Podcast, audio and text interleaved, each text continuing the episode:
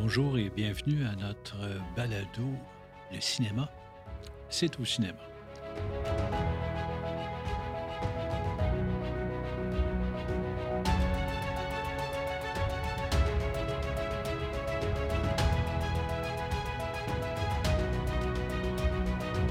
Donc, c'est notre deuxième diffusion qui s'intitule La petite histoire des salles de cinéma du Québec. Elle est singulière et elle témoigne d'une époque que certains ont qualifiée de la grande noirceur. Il faut dire aussi qu'au même moment, on va découvrir des gens qui savent innover, des entrepreneurs, des gens qui, malgré, vous allez voir, de nombreuses restrictions et embûches, ont su développer une nouvelle industrie. C'est ce qu'on va regarder ensemble et qu'on va pouvoir, à la suite de cette histoire, un peu mieux comprendre euh, les retards que subit notre cinématographie et notre parc de salles de cinéma. Donc, euh, la première projection au Canada a eu lieu à Montréal en 1896. Pour les dix années suivantes, le cinéma est essentiellement ambulant. Il se promène de ville en ville, des villes de plus de 2000 habitants ou à peu près, euh, pour montrer une nouvelle euh, innovation, quelque chose de nouveau, de différent. Et ça va prendre à peu près une dizaine d'années. Et c'est des attractions comme au Parc Summer va commencer Louis-Ernest Ouimet. le Parc Summer de l'époque à Montréal était un peu comme la ronde où il y a différents spectacles, euh, des jeux d'adresse, euh, des trucs comme ça. Ben là, on a présenté un petit peu le cinéma comme étant euh, une technologie du futur. Et c'est en 1906 que M. Ouimet va ouvrir un des premiers cinémas au monde, le Ouimetoscope, sur la rue Saint-Laurent dans une ancienne salle de spectacle qui va modifier en un premier temps pour en faire un 400, 400-500 places. Et euh, dès son ouverture, hein, c'est la réussite euh, immédiate. C'est salle comble euh, pratiquement à toutes les projections. tant et si bien qu'il décide un an après de, grossir et d'en faire un des premiers grands cinémas avec 1000 sièges. Donc, tout de suite, on, voit la réussite. Et malgré ça, à cette époque-là, déjà là, le clergé considérait que le cinéma était l'invention du diable et que ça pouvait influencer négativement les gens. Et à plus forte raison, imaginez, ça se passe dans l'obscurité. Hum, qu'est-ce qui peut se passer? Comme dit l'expression, Dieu seul le sait. Mais les hostilités commencent vraiment avec le clergé en 1907, où euh, Monseigneur Paul Bruchesi, archevêque de Montréal, euh, va maintenant déclarer la, sanction, euh, l'amendement de la sanction du sanctification du dimanche plutôt. Donc, euh, à l'époque, les théâtres ne pouvaient ouvrir le dimanche et pour lui, ben, ça s'appliquait à toute représentation payante sous quelque forme que ce soit. Et c'est suite à ça que la ville de Montréal va promulguer un règlement défendant d'ouvrir le dimanche euh, les salles de cinéma contre rétribution et, tout et tout. Ah, M. Ouimet, c'est un vite. Hein, lui, il a compris et il s'est dit, bon, OK, on va vendre des bonbons pour 10 sous, puis on va donner une projection gratuite en même temps. c'est un vite. Il contournait déjà là euh, et euh, ça a fait un bon moment comme ça. Mais il ne s'est pas limité à ça. Ils sont allés devant les tribunaux et ça a pris quatre ans avant qu'ils puissent se rendre jusqu'en Cour suprême pour faire abolir cette loi municipale qui interdisait la projection le dimanche. Donc, suite à cette défaite-là, le clergé a déclaré une guerre ouverte avec euh, les salles de cinéma qui va durer pendant plus de 50 ans. Et euh, vous allez voir, il y en a eu des, vertes et des pommures, comme on dit. Donc, euh, suite à ça, le clergé se dit on ne peut pas les fermer, on va les contrôler, on va les censurer. Et il y a un organisme de censure qui a été fondé en 1913, et croyez-moi, c'était de la censure. Sur une cinquantaine d'années à peu près, on a censuré, interdit 6000 films. Et on a, a charcuté, coupé et modifié encore plus encore. Un autre 7000 films. Donc, tout, tout ce qui arrivait ne pouvait pas être présenté ou à peu près pas dans sa version originale. Il y a des cas là, vraiment spéciaux, euh, et c'est particulier. En 1931, il y a le film City Lights de Charlie Chaplin qui a été refusé. La raison, c'est parce que Charlot, à un moment donné, arrive devant une vitrine et regarde à travers la vitrine la statue d'une femme nue. Oh, gros problème, film refusé. En 1947, Les Enfants du paradis a été censuré et ça a créé un incident diplomatique avec la France. Et en 1900, je me demande que certains, parce qu'il y en a eu 6 000 ben, et plus, là. Mais en 1954, le film Le Rouge et le Noir de Claude Autant-Lara, film français dont la version originale durait 185 minutes, a été amputée de plus de la moitié de sa durée pour en faire une version de 99 minutes. Ça a tellement été remonté et écourté qu'on ne pouvait plus comprendre l'histoire. Donc, c'est de nombreux exemples comme ça. Et la censure a perduré, a continué jusqu'au début des années 60, où là, on parle de, la Révolution tranquille au Québec. Ben, ça, ça est un des, événements de la Révolution tranquille. On a donc euh, introduit euh, la régie du cinéma qui abolissait euh, le bureau de censure. À ce moment-là, la régie, elle, ne faisait que classifier les films et non pas les couper. Et c'est sous le, règne, sous la barre de André Guérin, que le Québec est sorti d'une partie de la grande noirceur de l'époque. M. Guérin a fait beaucoup euh, pour faire avancer le Québec et était aussi un grand défenseur de la langue française. Aimait bien que les titres des films américains soient traduits dans une langue plus qu'acceptable. Je me souviens lui avoir écrit à l'époque, euh, et c'est intéressant, c'est un film de la Paramount euh, qui s'appelait Footloose. Et le titre qu'on avait soumis que plutôt le bureau de surveillance avait soumis s'appelait Les pieds déliés. Et euh, je vous avoue qu'on avait un petit peu de difficulté à accepter ça. C'était pas très vendeur, donc on avait fait des représentations. Et on s'est dit, hein, en France, ils acceptaient les titres. Footloose, c'était Footloose version française. Mais ici, ça passait pas, il fallait euh, refaire les noms. Mais c'était tout à son honneur de vouloir défendre la langue.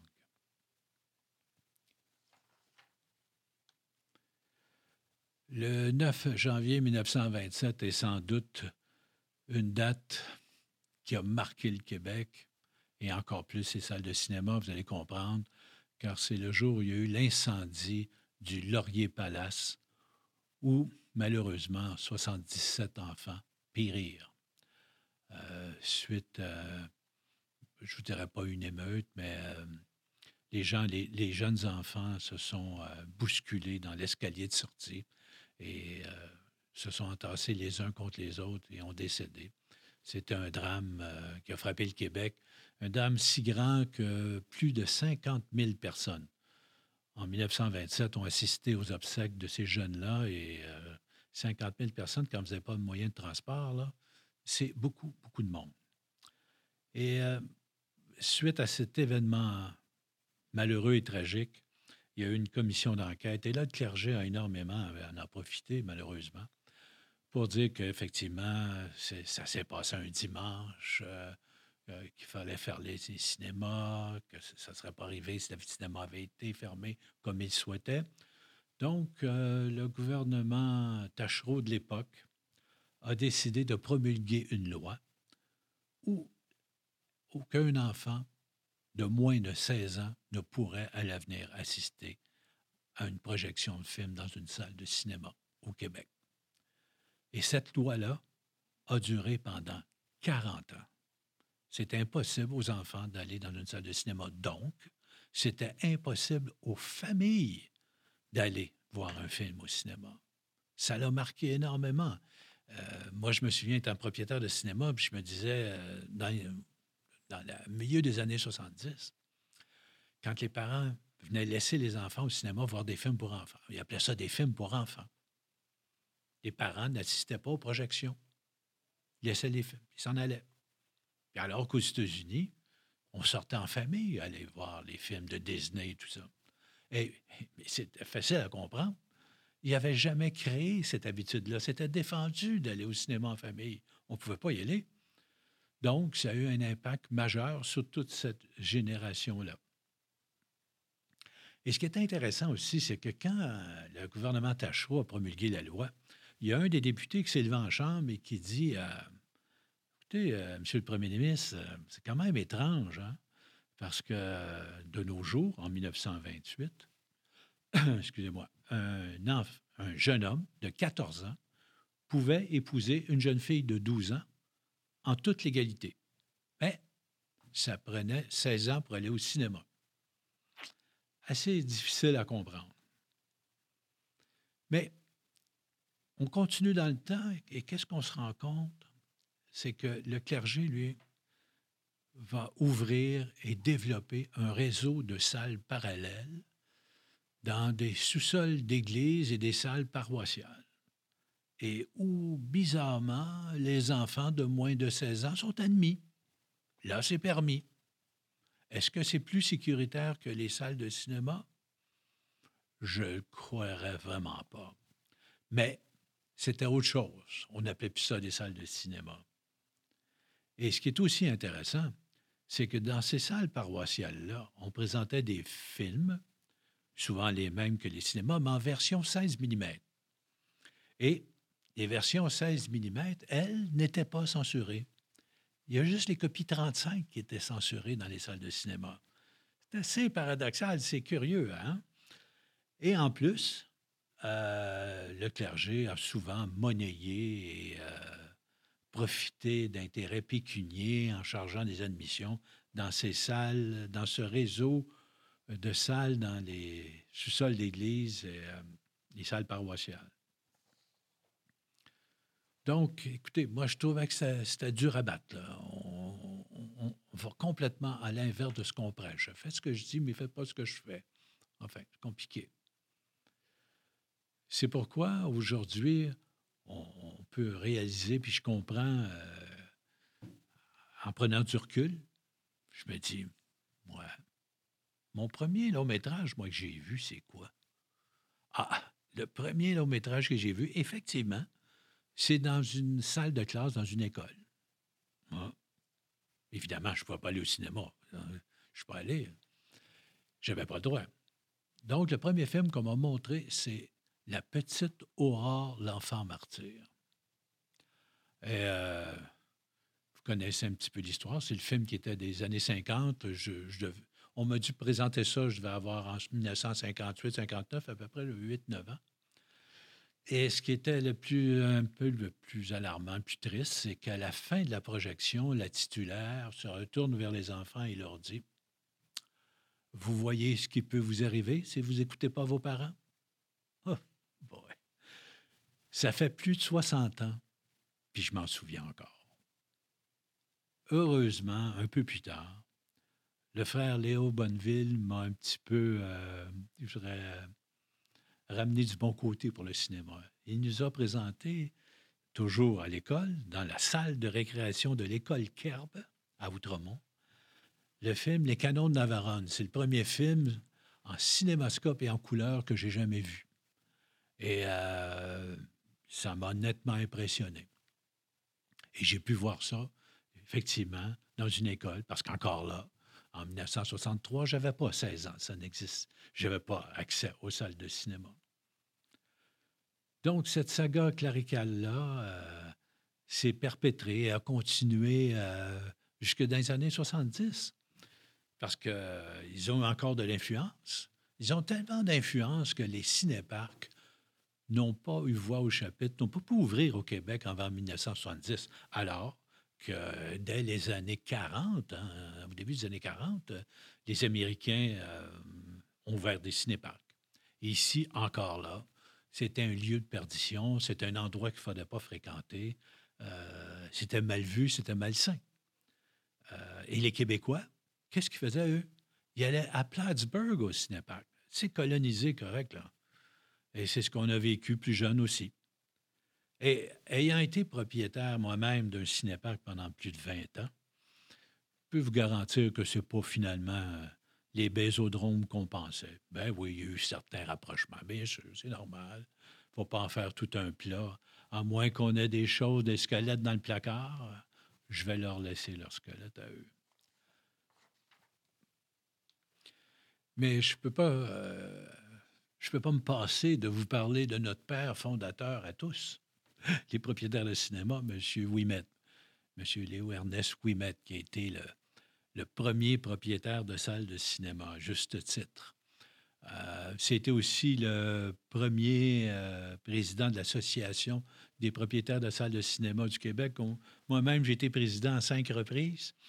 Ben lui, c'était le premier. Et le premier a bonne raison qu'il fallait qu'il se défende, comme on a toujours dû défendre nos intérêts. Euh, le premier, ben, c'était pour le cas du dimanche, entre autres, et ça a continué par la suite. Monsieur Ouimet est un, un, électricien, ingénieur, c'est un grand mot, mais à l'époque, c'était ça, euh, qui a commencé à faire de la projection, faire d'éclairage dans certaines salles de spectacle, a commencé euh, au Parc Summer à faire de la projection publique, et a ouvert son cinéma euh, et a su euh, modifier, adapter les nouveaux projecteurs 35 mm, les projecteurs Edison de l'époque, euh, pour en faire des appareils qui étaient plus performants, plus fiables. Il a même commencé lui-même à filmer, à faire des films et aussi il a commencé à fonder des compagnies de distribution. Le nerf de la guerre, c'est d'avoir du produit à présenter au public. Et c'est là que tu commencé, et il faut le comprendre, parce qu'avec le début de la Première Guerre mondiale, le produit est devenu compliqué à avoir. Il devait s'assurer un, approvisionnement. Donc, il a commencé à faire des films et il a commencé à en distribuer. Et suite à ça, de fil en aiguille, euh, quelques années plus tard, il s'est transporté vers Hollywood pour produire une grande production qui, malheureusement, ne s'est pas avérée à la hauteur de ses attentes. Et il est revenu au Québec, euh, malheureusement, pas ruiné, mais avec des gros problèmes financiers. Et par la suite, euh, M. Ouimet euh, est devenu gérant du cinéma impérial, a continué sa carrière pendant quelques années. Et là, un autre malheur il a tombé sur la tête. Il y a eu là aussi un incendie où deux enfants ont été blessés, l'ont poursuivi euh, et euh, ça a ruiné M. Ouimet, euh, qui a fini sa carrière en travaillant à la Société des alcools du Québec. Et c'est dans les années 15 et entre 1915 et 1920 que les Américains ont pris contrôle du marché au Québec en rachetant à peu près tous les salles de cinéma qui existaient à l'époque, en construisant des nouvelles, parce qu'ils faisaient, euh, bon, je dirais, dans une pénétration verticale du marché. Hein. Ils produisent, distribuent et exploitent, présentent. Euh, ils contrôlaient absolument tout. Ça a duré pendant une quinzaine d'années. Et suite à ça, aux États-Unis, il y a une loi euh, qui a défendu de telles pratiques. Donc, euh, les grands studios américains ont dû se départir de leurs salles de cinéma. Et euh, c'est là que certaines compagnies euh, torontoises et québécoises ont pu avoir accès au marché de niveau, présenter des, films dans leur propre salle de cinéma.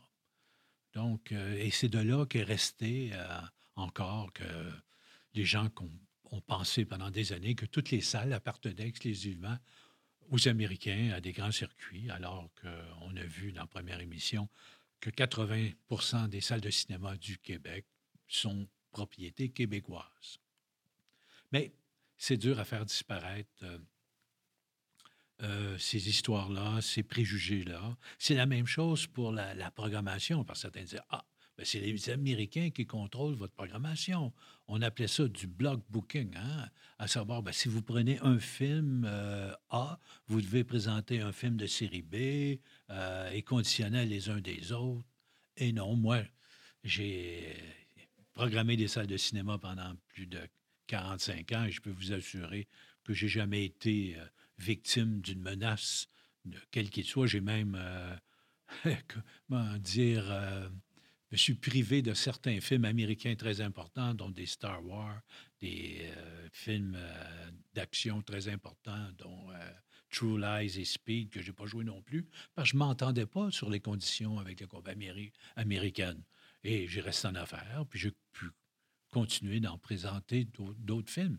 Donc, dans notre cas, à partir du début des, des années 1970 à aujourd'hui, les propriétaires de salles sont bien libres de présenter les films qu'ils veulent aux conditions qui leur sont soumises par les distributeurs. À ce moment-là, c'est de voir est-ce qu'il y a lieu, euh, moi, est-ce que ça fait mon bonheur? On verra ça dans une, émission future, hein, comment programmer les salles de cinéma. Ben, on verra un peu comment euh, euh, ça coûte, quelles sont les conditions sous-jacentes à, la projection d'un film en public avec certains distributeurs qui ont des normes différentes les uns des autres. On verra à ce moment-là. Euh, je pourrais vous le dire. Mais pour conclure cette émission, on a survolé un peu euh, ce qui s'est produit euh, dans nos salles de cinéma, l'effet du clergé qu'il y a eu pendant toutes ces années. Et aujourd'hui, qu'on commence doucement les familles à retourner au cinéma en salle, à mieux comprendre, mais ça l'a bloqué inévitablement, ralenti énormément le développement de salles, de parcs de salles au Québec. Comme vous savez, il n'y a aucun programme d'aucune forme euh, digne de ce nom euh, au Québec qui a été mis de l'avant. Euh, sans doute parce qu'on a peut-être un peu noirci les salles de cinéma qui n'avaient pas bonne bouche, pas bonne, belle figure. donc, c'était beaucoup plus lent que prévu. Et c'est des relents, inévitablement, de cette histoire malheureuse-là. Mais aujourd'hui, en contrepartie, il y a un événement positif à tout ça c'est que le clergé ayant été si sévère que ça a éloigné les majors américains de prendre le contrôle de la distribution des films en français. On sait que c'est J.A. de Sèvres et France Film euh, qui ont euh, fait venir ici la majorité des films en version française ou des films de France directement. Et ils ont resté en affaires euh, grâce un peu aux excès du clergé. Mais en terminant, je vous remercie de votre attention. Et euh, je vous donne rendez-vous pour notre, prochaine, euh, prochain balado qui euh, va raconter un petit peu mon histoire à moi d'entrepreneur. comment j'ai fait mes 45 ans dans le monde du cinéma. je vous donne rendez-vous bientôt. Et d'ici là, bien évidemment, le cinéma, c'est au cinéma.